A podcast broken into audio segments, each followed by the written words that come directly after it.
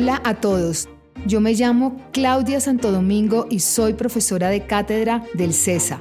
Seré su anfitriona en esta tercera temporada de Colombianos que hacen patria. Colombianos que hacen patria es una serie de entrevistas inspiracionales donde tenemos hombres y mujeres que lideran el país.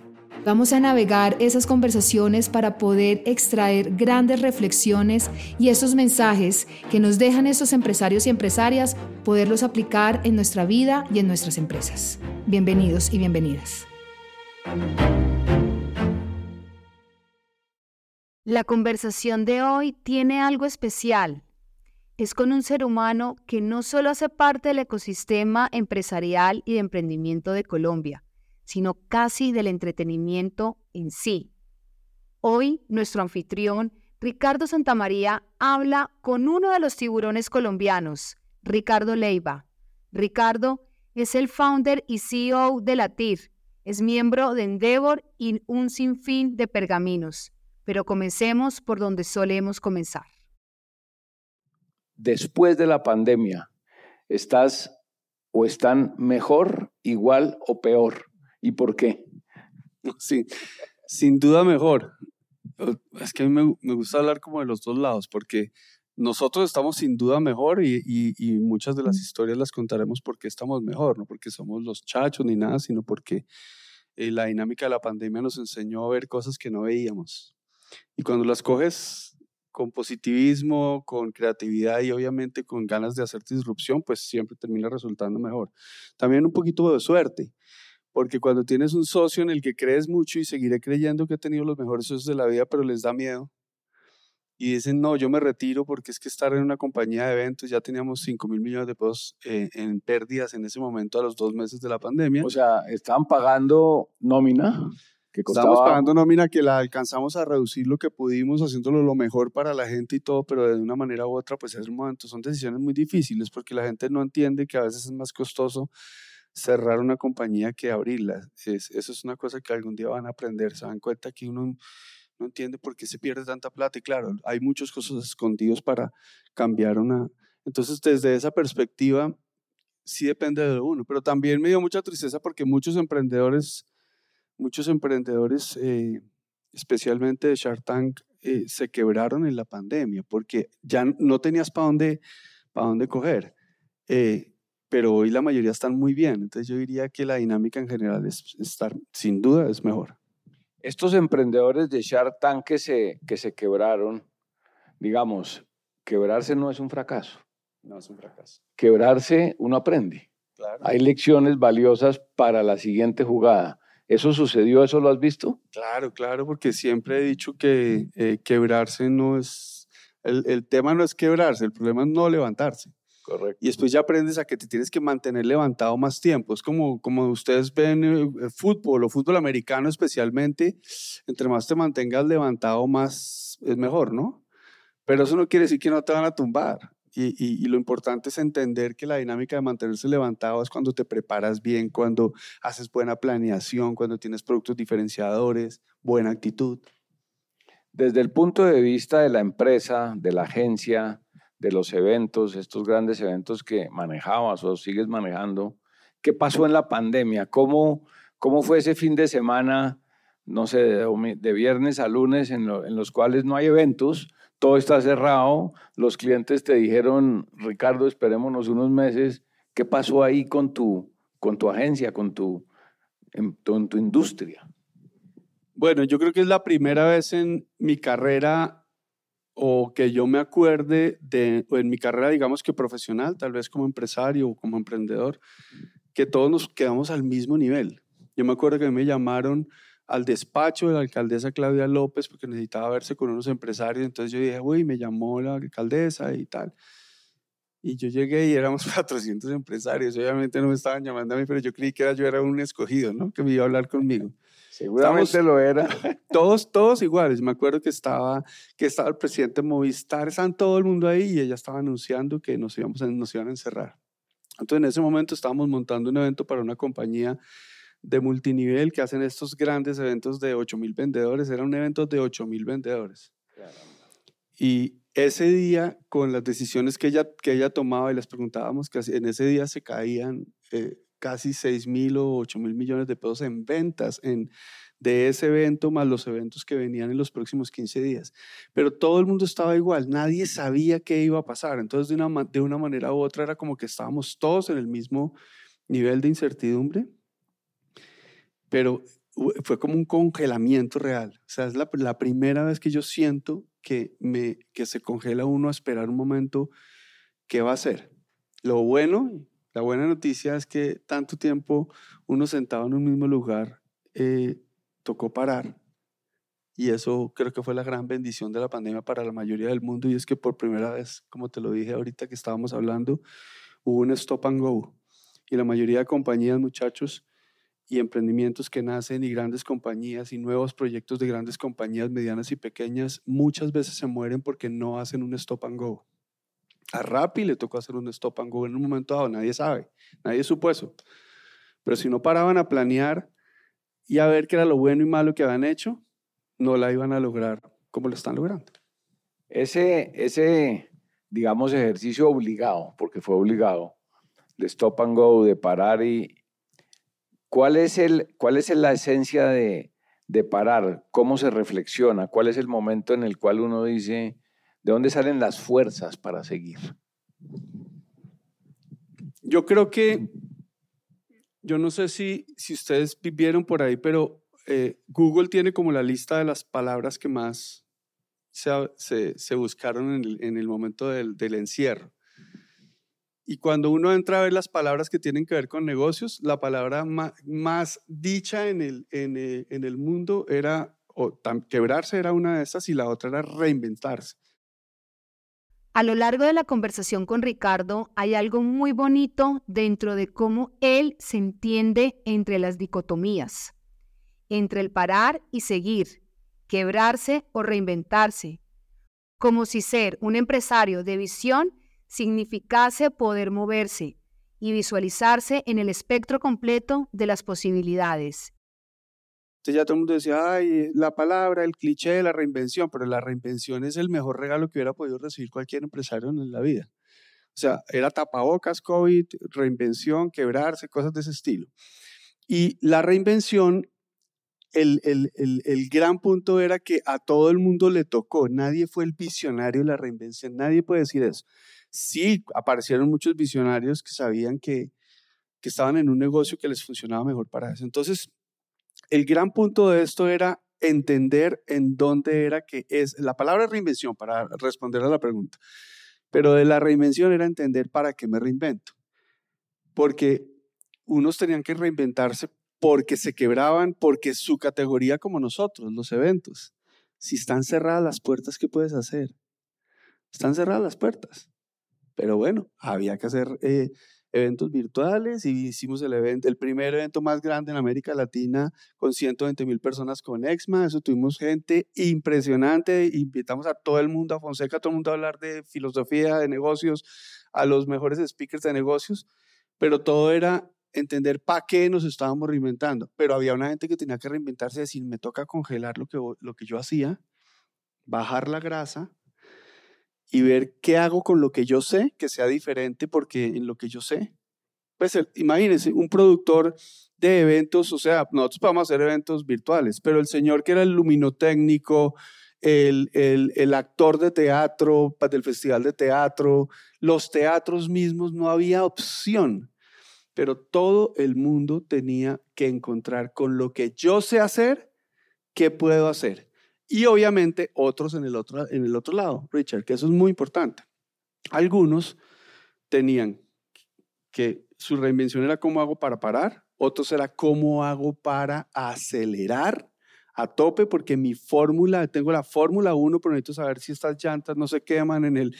y apretar la potencia, caso como, como los casos como Rappi, los domicilios, los alimentos, toda la gente que podía vender alimentos, se tenía que reinventar rápido.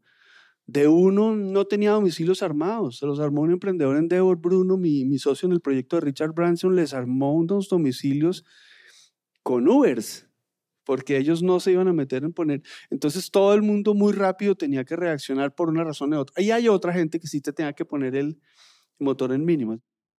En cierto modo, la pandemia fue como el clima, el mismo sol para todos. Aunque había negocios muy listos para la pandemia, como Rappi, habían otros que no tanto, como la organización de eventos de Ricardo. Pero a todos les tocó reinventarse y encontrar cómo subsistir en este nuevo mundo. Yo soy piloto y ustedes saben que a veces dicen, uno está aterrizando y usted ve que están nubes y nubes y nubes y todavía cuando siente las ruedas están nubes es porque se puede volar en mínimas, eso se llama mínimas operacionales. Porque los aparatos del avión hacen que sea seguro. O sea, uno, uno llega a un punto nuevo, se reinventa, pero por instrumentos. Sí, pero, pero, pero tiene, pero, y es, es muy bueno el punto, pero también tiene que ver con que había que poner el negocio en mínimas, mínimas, mínimas. O sea que el avión vuela y todavía vuela, pero no había que tratar de poner la potencia porque te ibas a quebrar. Hablamos de eh, compañías como Aviatur, gente, compañías que imaginen, los viajes en el mundo, vives de los viajes. Los viajes pasaron de mil millones a cero. A cero. Nadie viajaba, no se movía un avión. ¿Y qué hicieron? Tú los conoces ellos hicieron, lo primero es, fueron muy valientes y fueron yo creo que muy colombianos y muy humanos y lograron mantener, eh, eh, mantener el mayor tiempo posible, lo que les llevó después a una crisis que sí hubieran podido anticipar. Pero era una crisis interna, mucho dinero pagando una nómina de 5 mil millones de pesos al mes, de gente que estaba vendiendo cero, se saben lo que eso significa. Y hay gente que dice que es muy fácil, eh, o sea, es muy fácil, perdón, muy fácil producir un millón de pesos. Ah, no, es más fácil gastárselo que producirlo, ¿no? Eh, perdón. Producir mil millones, mil millones de pesos o un millón de pesos es, es, es, bien complejo. Gastárselo en tres segundos. Y ustedes sí que saben gastárselo en guaro a veces y todos saben. No lo sabemos gastar muy fácil. Eh, pero ellos lo que hicieron fue mantuvieron los empleados más tiempo del que cualquier negocio en su sanidad pudiera hacer. Inclusive hubieran podido liquidar mucha de la gente bien liquidada, liquidados a full, con bonificaciones y todo, y esa gente iba a tener más tiempo y les hubiera salido más barato que mantenerlos, pero hicieron un acto de humanidad espectacular. Pero ya después resultaron con un endeudamiento, con, posiblemente como cualquier compañía, con endeudamientos muy grandes, y los recuperaron. ¿Por qué? Porque tenían sabiduría, porque Sami hizo la apuesta del digital desde hace muchos años y venden muchísimo por digital y son súper, entonces todo el mundo lo podía hacer mm. de una manera u otra. Miremos, digamos, pensando en los, en los estudiantes del CESA, pero más allá en la gente joven de Colombia, eh, ¿cuáles serían dos, tres, cinco elementos claves que ya están en las empresas o en los emprendedores para un negocio que tenga futuro. Sostenible, digamos, para no decir exitoso, sostenible, porque los criterios cambiaron. Claro, también cambió el criterio. O sea, no es producir plata a cualquier costo, no, es sostenible porque el planeta, porque el aire, porque el agua. Esos, esos elementos claves que ya están hoy, crees tú, instalados en las empresas y en los emprendedores. Mire, lo primero que puedo decir es que eh, yo no sé si ustedes han oído a veces la frase de la tecnología es para el que la usa, no el que la tiene, sino el que la usa. Ese es un, ese es un medio dilema, pero esos cuatro o cinco puntos tienen que ver con que hay muchas cosas disponibles y el que mejor las use es el que las va a lograr mejor.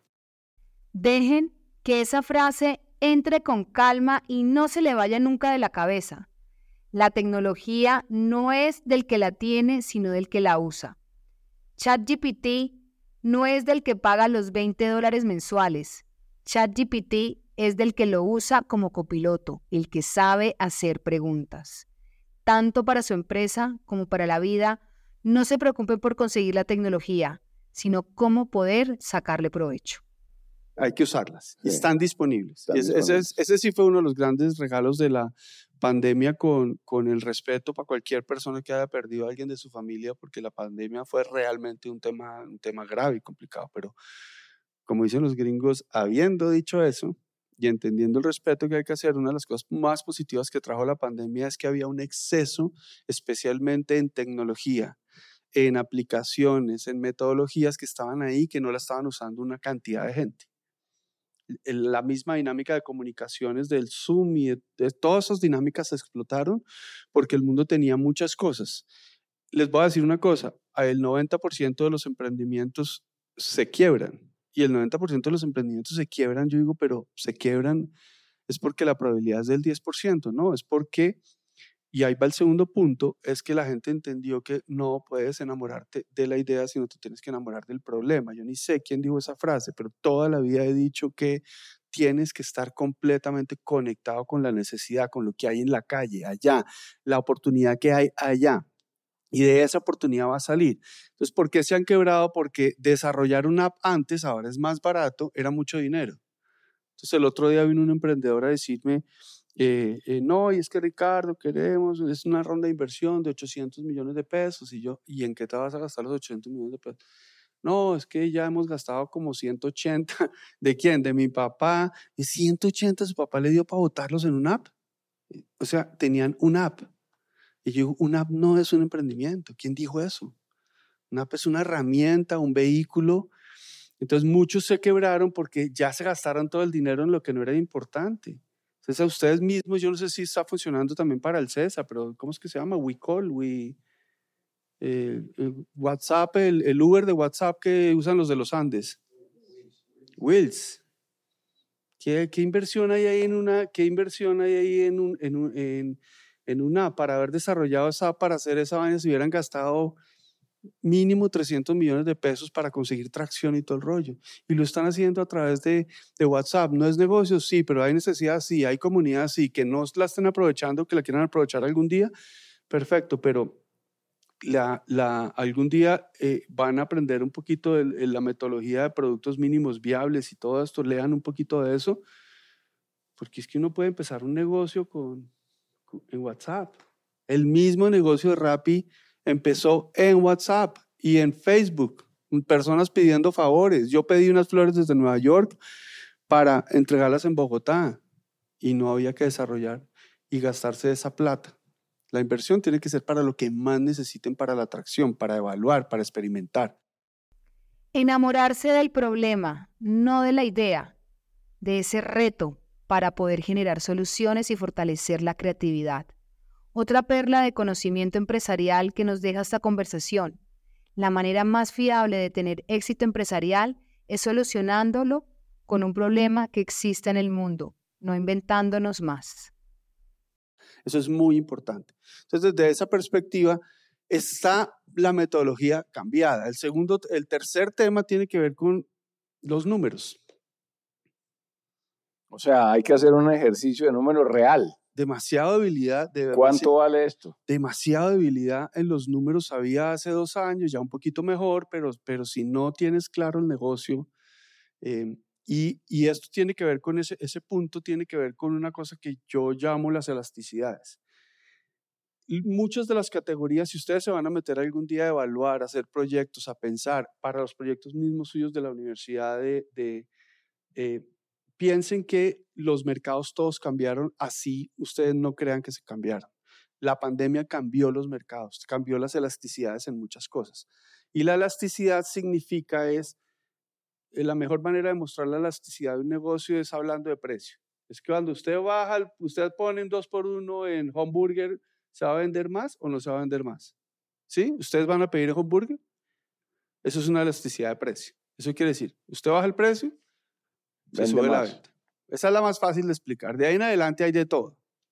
Lanzamientos, bueno, todo el mundo tiene elasticidades. Esas elasticidades cambiaron en la pandemia, en las categorías. Hay cosas que quedaron malheridas o que cambiaron. Entonces, eh, ya, ya, ya analizar lo que está pasando y como las reacciones de cualquier mercado que ustedes vayan a, vayan a montar, y cómo va a reaccionar ante el precio, ante el sabor, ante el diseño, ante el servicio, son muy importantes. Entonces, creo que vale la pena que ustedes, que ustedes siempre tengan en cuenta que el negocio está mucho más centrado en lo más importante, que es lo que está ahí, y más importante de, las, de los cuatro puntos, que es el cuarto que les voy a decir, es el usuario o cliente. Siempre que van a crear un negocio, traten de centrarse, sentarse ustedes aquí en, en, en su silla, decir, bueno, voy a tratar de verme yo como el usuario que soy de tal servicio, de tal banco, de tal producto, de tal restaurante, de tal trago, de tal tal. Pónganse como usuarios siempre el usuario real que son. Ustedes van a crear cosas para usuarios. Ustedes van a crear cosas para clientes, van a fidelizar a clientes, pensando siempre allá, no en ustedes aquí detrás de la puerta. Es, esto está al servicio de los clientes. Si ustedes empiezan a pensar en su carrera de administración, que su carrera ya no se llama administración, sino servicio al cliente, se van a dar cuenta que de aquí en adelante todo les va a salir muchísimo mejor. Porque ¿qué significa servir a un cliente? Entonces yo digo, ¿qué significará servir al cliente? Entonces yo digo, pero huevón, ah, perdón. No se pueden decir groserías. Compadre. Pero, compadre, póngase usted parado aquí en el cliente, en lo que a usted más le gusta hacer y más le gusta comprar. ¿Qué le gusta a usted? Yo que pido rápido todo el día. ¿Qué le gusta, qué no le gusta, qué es, qué, qué, qué es por Rappi, qué es por lo que yo pido? Y me pongo como cliente y entiendo, ah, mi necesidad es esta, mi producto es esto, entonces ya entiendo. Ahora voy a ir a mirar qué le importa a la gente afuera. Piensen eso siempre, siempre vean los negocios desde la oportunidad del cliente. Eso es lo que hicieron los señores de Airbnb, Uber, Uber Eats, Rappi, eh, em, eh, WeWork. Todos vieron una oportunidad central. Celina, eh, estos, estos, estos israelitas que se inventaron los hoteles Celina, que son hoteles como de backpackers, pero como ¿De dónde lo hicieron? Sentados viajando por el mundo. Claro, usuarios. que salen de, su ejército de Israel y salen a enruparse en Santa Marta y van a Panamá y se sentaron y dijeron, ¿qué es lo que, cuál es el hotel? Sentados en un, en un no es un shelter, yo no sé cómo será, es cualquiera, en un, en un hostal, diciendo, si yo pudiera diseñar en este momento este hostal para lo que yo quiero en este momento, ¿cómo lo diseñaría? Lo diseñaron sentados en el hostal que estaban en Panamá. Y ahí lanzaron su cadena de hoteles Celina, que es muy famosa y que está en el mundo de los, de los, de los viajeros, eh, chéveres. chéveres, jóvenes. Una cosa que, que la mencionaste al comienzo, una palabra que es todo un concepto, conciencia. Hoy somos más conscientes y somos conscientes de qué en los negocios, en el mercado, en el emprendimiento. Bueno, por lo menos, por lo menos puedo decir que ya hay teorías del mundo, del mundo de los negocios, especialmente la del capitalismo consciente. Cuando puedan leerse un poquito de capitalismo consciente está muy chévere, porque esa teoría del capitalismo consciente, ya, si ya es una teoría que la están, que la están acogiendo las grandes compañías, ¿cómo se llama? El foro, el foro, ah, ¿cómo se llama? El, el, foro, el foro de las compañías gringas que se llama el foro, creo que se llama el foro. Ellos aplicaron el capitalismo consciente desde hace un tiempo y el capitalismo consciente no existía hace tiempo. Antes, para, para ustedes que no conocen eso, en una compañía como Bavaria, un departamento de responsabilidad social. Es como, es como para mí, o sea, yo estuve con el fundador y el presidente del Circo del Sol llevando 80, 100 eh, empresarios de América Latina, especialmente de Colombia, con, con Bancolombia a Montreal y los llevé porque un día que vi a ese tipo que yo admiraba demasiado el Circo del Sol, fue porque dije, pero espérenme un segundo, ¿por qué debe haber un departamento de innovación? Esto es una imagen bellísima.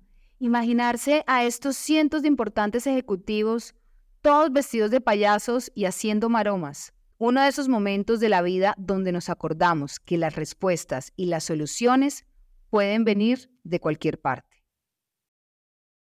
En una compañía, compañía en sí misma tener es una cultura debe ser innovadora. Eh, eh, debe partir, el más innovador debe ser el, el, presidente. Entonces llevamos presidentes a donde la, la, innovación, eh, donde la innovación era como, como el, centro de, el centro de todo. Entonces, y perdón, ¿y la pregunta era cuál? Puta. Que desde el punto de vista de los ah, conciencia, conciencia, perdón. ¿Qué, qué conciencia, qué cambio y de qué somos conscientes? Perdón, es que yo soy, yo soy un desastre. Se emociona y se va. Sí, entonces, sí, termino hablando. Entonces, la conciencia antes era eso, eran cosas como que son básicas, o sea, en un país como estos, pues la responsabilidad social es parte del diseño del negocio.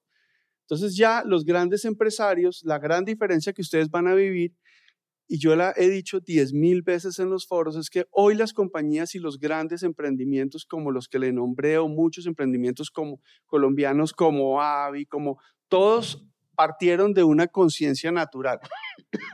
Las grandes compañías, y no está mal que pase, están es devolviéndole al mundo lo que le quitaron. La gran planta de gaseosas que eh, eh, solo desde hace ocho años tiene sus desagües eh, que no van al río y todo eso que ya no podemos retroceder. El uso indiscriminado del plástico. Entonces, usted, yo les digo una cosa, ustedes se imaginan a, una, a, un presidente, a un presidente de una compañía, a todos los quiero, los admiro, trabajo con muchos de ellos, hace ocho años viendo a la tortuga esa que estaba ahorcada con una vaina de latas de cerveza de su propia compañía. El tipo decía, ¿cómo votaron eso? Sí, sí, ahí dice, ahí dice Budweiser, el tipo presidente Budweiser. No, ¿Qué tengo que ver yo con que la tortuga se esté ahorcando con mi plástico? ¿Se dan cuenta de la diferencia de conciencia? Si yo tengo un programa, invertimos en no sé cuánto por ciento en temas de reciclaje, sí, está válido que le devuelvas al mundo lo que, lo que en algún momento le quitamos todos. Ahora, los diseños de los negocios vean con la conciencia. El mundo de la sostenibilidad, que es el capitalismo consciente, se mueve en tres pilares. Negocios justos. Eso quiere decir que de verdad tu cadena de valor es justa. O sea, supuestamente pagas bien a tus proveedores, pagas bien a tus empleados, repartes utilidades justamente, todo ese tipo de cosas. O sea, negocio justo. El otro, planeta por siempre. O sea, no te tires el planeta. Todo lo que hagas tiene que ser para retribuir carbono y no sé qué y toda esta cosa. Cualquier cosa que tú hagas en contra de eso, entonces pásate a, empaques limpios, em, eh, en las comunidades tienes que dar valor. Ese es el, segundo, que es el que estaba conectado con, con lo que llamaban sostenibilidad antes, que es eh, medio ambiente. Medio ambiente. Y me falta uno. Un tercero, estamos en conciencia. Tenemos, eh, em, em, negocios justos, planeta, eh, planeta limpio, eh, ser eh, correcto con el planeta. Ah, y socialmente responsable. Y socialmente, socialmente responsable. perdón, claro. Y socialmente responsable está conectado unos con otros, pero socialmente responsable tiene que ver con que vives en una sociedad en donde no estás en clasificación, en clasificación con lo que tú vives para una sociedad íntegra y tu acción tiene que ser una acción social. tú eres parte de la sociedad y tienes que entender que tú tienes que hacer algo bueno e importante para la gente, así vendas obleas, viajes, preservativos o lo que quieran. De eso se trata. A quienes tienen mucha cancha se les nota. Esta conversación con Ricardo Leiva nos da una ventana al alma de un emprendedor, un empresario con visión, recorrido, experiencia. ¿Cómo pensar los negocios desde sus principios? ¿Cómo pensar la innovación y la reinvención? Más allá de frases etéreas que a veces se cruzan en el diálogo empresarial, la conversación con Ricardo nos deja varias perlas con las cuales afrontar el mundo de los negocios y buscar aportar valor desde él. A todo hoy lo llamamos emprendimiento. Entonces, ¿qué les dirías hoy a esos jóvenes que tienen ideas y cuáles son los retos que hoy enfrentamos como país? Gracias. Bueno, yo les voy a decir a partir de lo que yo he conocido después de ya haber visto más de mil emprendimientos entre Shark Tank y el, y el, y el rastro que deja Shark Tank, porque por estar ahí entonces terminas estando en foros, te llaman muchas veces, desde los hijos de los amigos y inviertes y, y tiempo y todo el rollo. Las cosas que se están haciendo muy mal en el mundo del emprendimiento es, no estamos haciendo bien las valoraciones de los negocios. O sea, el tema de números. Sí, cuando vienes y dices, yo pido 100 millones, 100 millones por el punto 1% de la compañía. ¿Y cuánto vendes? 10 millones. ¿Y de dónde sacaste esa valoración? Mm, no sé, me la dijo mi tía, ¿no? Más o menos, ¿no? O, o por lo que debes, ¿no? Eh, yo pedí prestado 10 millones, entonces voy a pedir 10 millones, a ver si de una vez, si de una vez me resuelvo los 10 millones. Valoración de compañías. Enamorarse de la idea y no del problema. Y el tercero, el mundo de los números y no entender los números. Entonces, lo último que contratan es al contador. Claro. Y contratan al contador. Lo que se está haciendo muy bien es idear, se está haciendo muy bien es crear en tecnología, de manera que para que ustedes lo, lo, vayan, lo, vayan, lo vayan viendo, se está ideando, o sea, la capacidad nuestra en Colombia y en Latinoamérica, bueno, yo les digo una cosa, yo digo, en Colombia somos unos tesos, sí, acabo de venir de Ecuador y de Venezuela, de, o sea, de Maracaibo, porque fui a una, fuimos con, con Mauricio Hoyos, el otro, otro de los Sharks, a una conferencia y en otro fui de jurado y a unos proyectos que tenemos la semana pasada, me quedé loco también, o sea, chévere que sepamos que como colombianos somos unos tesos, pero vivimos en un entorno latinoamericano de mucha, mucha creatividad más que innovación todavía. Esas tres cosas, tres cosas que no estamos haciendo bien tienen que darle prioridad desde el primer momento. Y la tercera y más relevante tiene que ver con... Ah, pero es que entonces sería la cuarta. La cuarta. Es una que tengo ahí en el intermedio y es lo que estábamos hablando, Ricardo, antes, es la planeación. La planeación es lo más aburrido, lo más aburrido que pareciera ser que se hace en las compañías cuando debería ser el momento de mayor alegría, mejor momento. Es, no hay nada mejor que planear, no hay nada mejor que crear. Crear propósito, compañías con propósito, que entienden lo que hacen por que las personas las buscan por lo que hacen. Simon Sinek, cualquiera de ustedes mire el Golden Circle, vean ese video de cinco minutos y les va a cambiar la vida en la percepción de los negocios. Porque la gente no compra Apple y no compra ninguna de las compañías por lo que hacen, sino por qué lo hacen. ¿Por qué lo hacen? O sea, el propósito.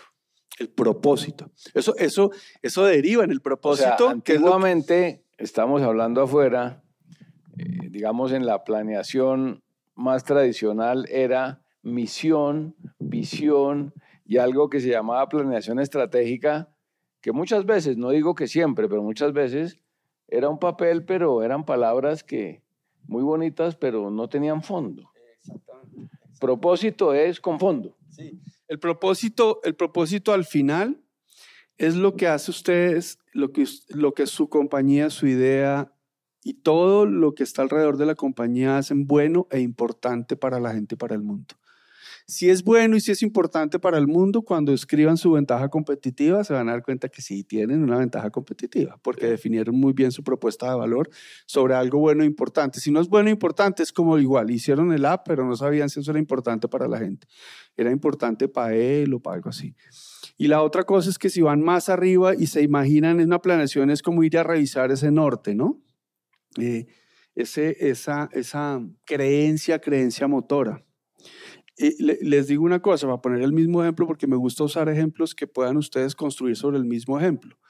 Los señores de, los señores de Airbnb, su, su creencia motora es que los mejores hoteles del mundo están en las casas. Mm. Y que todo el mundo debería tener derecho a poder ser un hotelero y un, y un eh, huésped de un hotel de esos. Em, eh, eh, la creencia motora, la creencia motora de Rappi es, ah, te hacemos mejor, más fácil tu día. ¿Quién dijo que eh, somos los que más rápido te traemos la comida? No. Lo que hacemos es que no te vas a ir al mercado, chao. Si eso no te facilita la vida en una ciudad como Bogotá y ahora Medellín con el tráfico, pues imagínense. Entonces, eso es planear.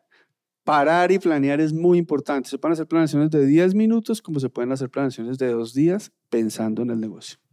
Muy bien. Tenemos otra pregunta aquí. Adelante, por favor. Bueno, hola Ricardo. Eh, me presento, mi nombre es Tomás Restrepo. Gracias. Eh, te, les, bueno, te quería preguntar a ti, tú como inversionista, ¿qué es lo que buscas en una persona, no solamente en Shark Tank, cuando se te acercan a darte todo el pitch, pero más bien como si una persona se te acerca, ¿qué buscas en esa persona que tenga para invertir en ella? Muy buena. Muy buena pregunta. Lo que, lo, la, la, buena noticia que le, que le digamos que la, la buena, hay una, es una buena y una mala. Cuando estábamos entrando los, a la primera temporada del estudio, pues eh, obviamente el primer caso que se presentó, pues muy de malas, porque uno decía, bueno, ¿con qué billetera yo vengo? Porque uno en Shark Tank, para los que no saben, Uno viene a invertir de verdad con dinero de uno. a nosotros no nos pagan por estar ahí sentados ni nada de esas cosas. Uno viene e invierte con su dinero. Entonces, pues si es mi dinero, vengo a invertir de verdad. Entonces, pues obviamente los primeros casos era uno, y fue, pucha, este está bueno, pero yo no puedo decir ya porque entonces me va a gastar toda la plata y todo eso. Y, y, entonces al principio era como muy centrado uno en la idea, muy centrado uno en la idea. Y después nos dimos cuenta y ustedes le preguntan a Sami o a Mauricio o a Arturo Elías en México y, o a Bárbara Corcoran en, Corcoran en Estados Unidos todos contestamos exactamente lo mismo. Lo que uno invierte es en el emprendedor, porque también aprendimos en en, la persona. En la persona. Porque yo te digo una cosa, una idea se cambia, pero un mal socio, pucha, no se cambia. Entonces, no hay eh, cómo arreglarlo. Aprendes mucho. También aprendes que no siempre necesitas un socio. ¿Entiendes? Entonces, y no inviertes. Entonces, lo primero en lo que uno invierte es en un emprendedor, porque trabajar con el emprendedor yo no sé, busquen, busquen dos casos. Dos casos, investiguen un poquito. Uno que se llama The Frenchico, Frenchico, una compañía de diseñadores caleños espectaculares, que yo soy el único. De hecho, en el estudio yo no invertí. Yo metí esto y al final yo me salí porque ya hicieron una, una, apuesta muy dura. Yo dije, no, yo me salí, fui y los convencí. Ustedes tienen que decirle que esto a Mauricio que sí. Terminé yo socio solo. Miren al personaje Felipe Chávez de KiwiBot. KiwiBot son los robots de domicilios de, mm, que están en Shark Tank. Yo no estaba grabando en, en, ese estudio, sino me intercambiaba con Mauricio y, y quedamos que cualquier inversión que hiciera cualquiera, el otro la veía y quedaba, entraba como socio porque nos intercambiamos en esos días porque no podíamos en la agenda o algo así. Y yo también, yo con Alex Torrenegra quedamos, somos los únicos que invertimos. Miren a esos personajes, estudien un par de videos, hagan ese ejercicio. Ponlo como tarea analizar esos dos casos y díganme si no invertí en el, en el emprendedor. Es que, es, es, que trabajar con gente así es impresionante. O sea, ahora eh, Felipe me está llevando, el de Keyboard me está llevando a que le consiga conexión para poder hacer un, un, eh, un eh, poner el robot, su robot de domicilios que están en todos los Estados Unidos en la nave de Richard Branson. O sea, es una cosa que tú dices, pero, pero, pero Felipe, pero esa llamada. Y terminamos haciendo todo lo que podemos. Todas las cosas las terminamos haciendo. El emprendedor preparado, apasionado obviamente hay que tener visión, hay que tener feeling. Todo el mundo pregunta, ¿es que los emprendedores nacen o se hacen? Yo no sé si Elon Musk nació, se hizo. Hay otros a los que los dañan también. O sea, nacen, se hacen y los dañan. Esas son las tres opciones. Pero las más importantes es que uno se hace. Una cosa muy importante. ¿Saben dónde están los mejores emprendedores? Los que hacen algo que les gusta. Hay muchos emprendedores que hacen cosas que son las que creen que hay que hacer, el app. Yo voy a crear una competencia WhatsApp. Sí, bueno, está buenísimo. Eso es lo que yo quiero hacer. ¿Por qué? Pero hacer lo que uno le gusta y obviamente después de que sabe hacer algo, hacer algo que sabe, que le gusta, es muy como del Ikigai, esa, esa filosofía del Ikigai. A mí me encanta, porque cuando tú ves los mejores emprendedores, son los que hacen lo que les gusta. Muy bien, cerramos aquí con otro otra pregunta, adelante, por favor. Listo. Hola, Ricardos, ¿cómo están? Yo soy Sergio Garzón y también soy otro de esos estudiantes que no, no era de primer semestre, pero igual quiso venir a escucharlos. Adelante. Y mi pregunta es, si Ricardo, tuvieras al Ricardo de hace 20 años o el Ricardo de nuestra edad, de 18 años, 20 años, ¿qué le dirías? ¿Qué sería el mejor consejo que le pudieras dar, especialmente sabiendo que quiere entrar en el mundo del mercadeo, en el mundo del emprendimiento y pues de transformar el mundo con empresas como Exma o como Latiro. Bueno, esta sí se la voy a poner eh, Actúe. Ricardo Leiva de hoy le va a hablar a Ricardo Leiva de 20 años, pero le va a hablar. No le va a contestar la pregunta aquí, sino usted le va a hablar a usted hace X años que tenías 20. Eh, Hola Ricardo, ¿cómo estás? ¿Cómo te ha ido? ¿Estás muy bien? Aquí estoy. ¿Se puede? Sí. Hola Ricardo, ¿cómo estás? Hola Ricardo. Mira Ricardo, yo quisiera decirte que no te metas a, estudiar mercadeo, estudia mejor administración. Eh, no, em, yo quiero que sepas que tienes que primero tener el mejor mentor en planeación estratégica. si fuera el mejor consejo que me hubieran dado, el primero es ese. Porque empezar en el mundo del mercadeo y hacer esto en la vida del apasionado y de la innovación, uno se gasta y pierde mucho dinero. Si yo hubiera sido, si yo hubiera sido mejor planeador financiero, em, eh, habría sufrido menos. No porque, no, no porque me vaya mal, ni mucho menos. Al contrario, tengo mucho que agradecer a la vida, pero, pero planeación, eh, planeación financiera, muy importante. La segunda que diría Ricardo, ¿sabes qué? Siempre ten un mentor en tu vida Mucha gente ha encontrado el mentor en el tendero de la esquina, en su papá, en su tío. Siempre hay alguien que te puede decir algo que no puedes. Siempre ten alguien a quien levantar el, el teléfono, un profesor que le puedas decir, estoy pensando en eso, quiero que me opines sobre esto.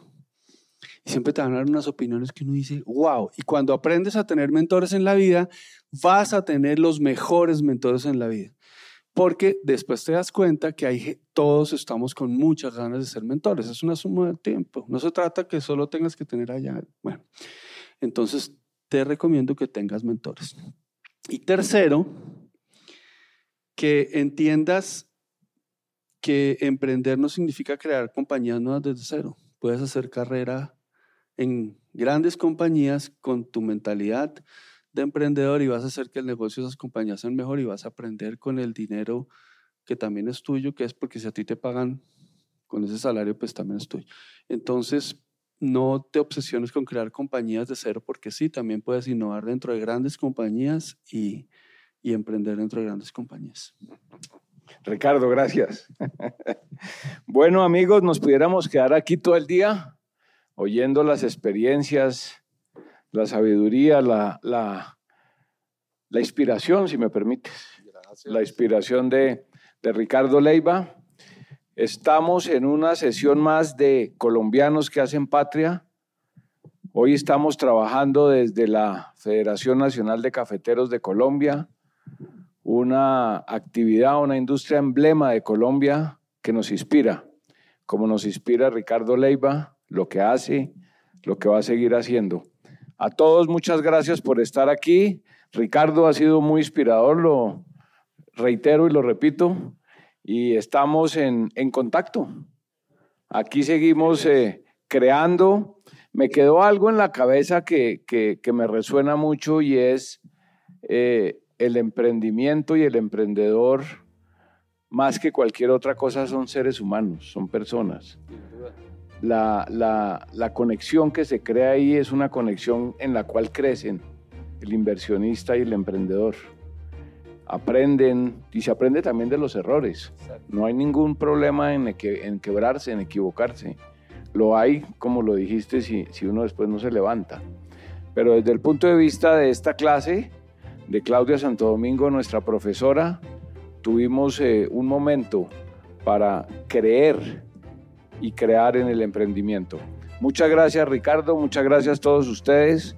Hasta próximo capítulo.